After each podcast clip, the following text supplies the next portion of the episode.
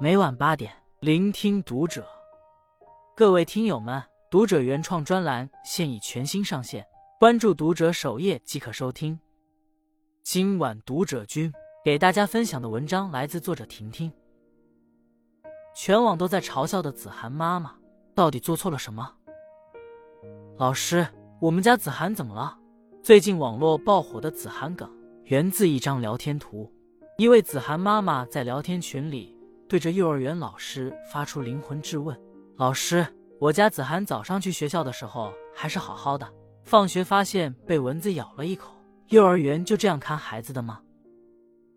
在老师解释幼儿园每周都有杀虫之后，子涵妈妈依旧不依不饶：“那为什么没有咬别的小朋友？”如此荒诞又可笑，一时间我们家子涵成了全网快乐的源泉。网友纷纷造梗调侃：“老师，为什么我们家子涵拍照只有半张脸？”老师，我们家子涵为什么坐在最后面？老师，今天怎么没有提醒我们家子涵喝水？一现实中的子涵妈妈，比网络梗更加让人窒息的是现实。在一篇名为《当你遭遇直升机父母》的征集稿中，网友纷纷讲述了发生在自己身上的子涵妈妈式的故事。我升入高中，妈妈在附近租了房。开学前一天晚上，他特意带我从住处走到学校，美其名曰认路。后来我才知道，他是要确定路上的时间。中午十二点放学，如果十二点零六分我没有到家，就会收到电话轰炸。有一次我和导师吃饭，四个小时没看手机，当然也没有接到妈妈的电话。他通过我的微博关注，一一找到了我暗恋过的男生，高中同学。大学同学进行询问，还报了警。一时间，班上所有同学都在找我。高考填志愿时，在我爸不断的劝说下，我又一次顺从了，填了他替我选择的学校和专业。然而，在拿到录取通知书后，我妈托人咨询后得知学校老师之间有帮派斗争，转头就对我说：“你退学重考吧。”新闻媒体上类似的报道也层出不穷。十七岁的重庆女孩佳佳，在开学前夕，突然发现自己中央戏剧学院的录取通知书不翼而飞，一起消失的还有她的妈妈。失联的妈妈留下了一张写着“对不起”的字条。原来，妈妈一心想让女儿报考本地的师范学校，以后能留在身边做一个老师，所以偷偷拿走了女儿的通知书。还有一位年过六旬的老父亲，为奔三的儿子网聊了十多个女孩。父亲帮女儿在网络上交了个男朋友，聊了一个月后才放心的移交给女儿。如此种种，你会发现，原来段子真的来源于生活。在《父母与青少年》一书中，作者海姆·吉纳特将那些如同直升机一样一直盘旋在孩子的头顶，孩子只有打喷嚏才能不报告的父母，称为直升机父母。在直升机父母的眼中，孩子是宝贵的易碎品。顶好是造一个玻璃罩子，将孩子放在眼皮子底下，二十四小时坚守。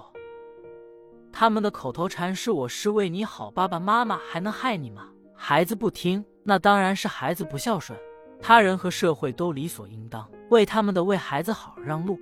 游乐场、小区、学校里，谁还没遇上过几个这样的子涵妈妈呢？遇上了，也只能退避三舍。毕竟咱惹不起，还能躲不起吗？二热梗背后，千千万万个子涵，躲不掉的是我们家子涵。看似被子涵妈妈万千呵护的我们家子涵，心里面有苦说不出。在他们之中，有人已经是三十岁的博士，内心依然害怕爸爸不高兴，害怕在人际关系中发生冲突，害怕对别人说不。有人后来做了许多叛逆的事情，有人想隐姓埋名去一个任何人都找不到的地方。有人觉得自己慢慢变成了一个废物，此后漫长的人生里，他们可能需要花费巨大的时间和精力，去慢慢填平心中的孔洞，修复看不见的伤口。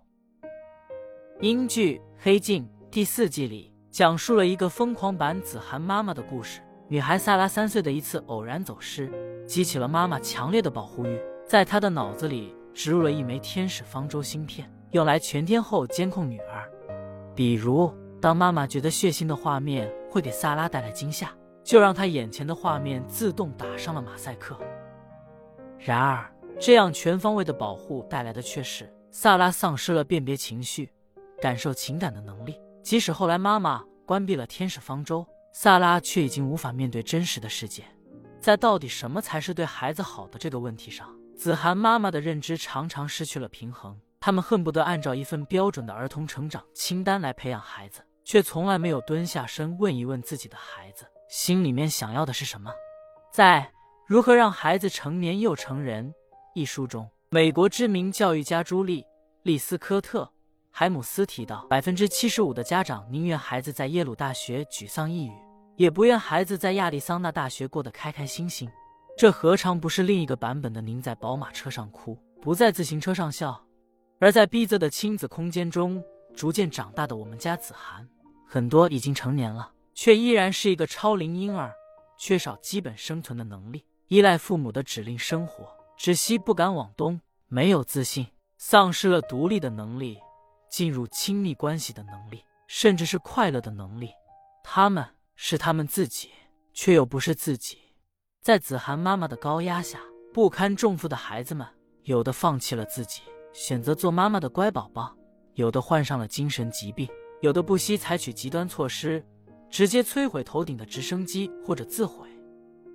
毕竟能跟老师质问出蚊子为什么只咬我们家子涵这样离谱的问题，回到家里，子涵妈妈转头就能对着子涵喝问：为什么你这次没考到一百分？为什么你这次没能升职？为什么你还不生孩子？毁掉孩子最好的方法就是包办一切。蔡志忠写在他的“我命由我不由天，父母是弓，孩子是箭”书中的这句话，就像是帮千千万万个我们家子涵喊出来的控诉。三，只有你放轻松了，他们才会飞得更高。在一次讲座中，一位家长对心理学家李玫瑾教授说：“孩子小的时候，我怕他磕着碰着，就把家里所有家具的边边角角都包上了海绵。”面对这样的过度保护，李玫瑾教授气愤地问他：“你能把家里的边角包住，但你能把整个世界都包起来吗？”著名儿童教育家陈鹤琴先生在几十年前面对过度教育的家长，就曾语重心长的教导：“做母亲的最好只有一只手。”特别狠心、特别爱的作者莎拉，在刚刚举家搬到以色列时，也曾是一名子涵妈妈。每天中午给孩子送饭，连学校的看门大爷都认识了这个中国妈妈。其他的家长劝他：“你真的希望孩子成功吗？学会在适当的时候撤退吧。只有你放轻松了，他们才会飞得更高。”后来他不再送饭，女儿也长吁一口气：“我终于不用再被同学们笑话了。”过度抚养孩子，从而忽略孩子的成长需求，是对孩子的一种心灵侵犯。也会降低孩子的免疫力和适应能力。毕竟，每个孩子都是一个独立的个体，都有体验世界的权利。即便是父母，也不应该剥夺属于孩子的这份权利。放手是为孩子长远计，是更深沉的爱。这门功课需要一生的修为。关注读者，感恩遇见。